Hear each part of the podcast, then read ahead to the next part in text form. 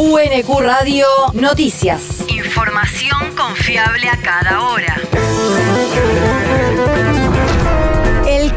El Servicio Meteorológico Nacional indica que hoy se espera una máxima de 20 grados con cielo nublado. El viento soplará del nor-noroeste a lo largo de toda la jornada. El país.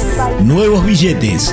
Esta tarde, Alberto Fernández encabezará la presentación de una nueva serie de billetes en el Salón del Bicentenario de la Casa Rosada, con la cual se reemplazarán las ilustraciones de animales por próceres y heroínas que forman parte de la historia argentina.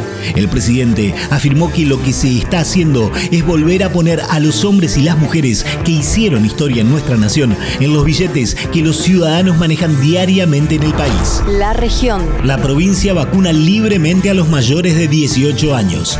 Desde el sábado, todas las personas mayores de esa edad, residan o no en la provincia, pueden aplicarse el segundo refuerzo de la vacuna contra el coronavirus.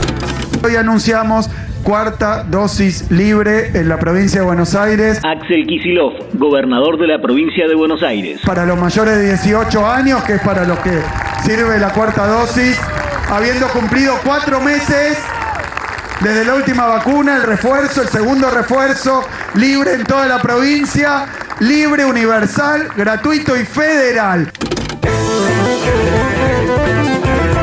La inmunización se realiza en todas las postas de vacunación que fueron emplazadas en los 135 municipios de la provincia, sin necesidad de contar con un turno y con el único requisito de haber cumplido los cuatro meses desde la última aplicación. El territorio. Destacaron al municipio de Quilmes por iniciativa de gobierno abierto. Lo hizo la Dirección Nacional de Gobierno Abierto por aquellas guiadas bajo principios de transparencia, rendición de cuentas y apertura para que los vecinos y vecinas puedan llevar un control objetivo sobre el desempeño del gobierno local. Se trata de los compromisos de gestión, el portal de obras y el portal de datos accesibles desde el portal web de la comuna que participan del programa federal de gobierno abierto. El mundo. En Francia dicen que el ingreso de Ucrania a la Unión Europea va a demorar mucho. El secretario de Estado francés para Asuntos Europeos, Clement Bon, declaró ayer a la prensa que la incorporación de Kiev a la Unión no se producirá en los próximos meses, sino que va a demorar entre 15 y 20 años. De esta forma, el funcionario reforzó lo que ya había apuntado el presidente Macron luego del pedido de Ucrania de que el proceso de integración podría demorar décadas. La universidad. Tercer Congreso Nacional de Desarrollo Territorial en la UNQ, bajo el lema La redefinición del desarrollo territorial como producto de las transformaciones en el contexto mundial y argentino, se realizará los próximos 26 y 27 de mayo. Se presentaron 100 ponencias y se prevé la participación de 200 investigadores de todo el país.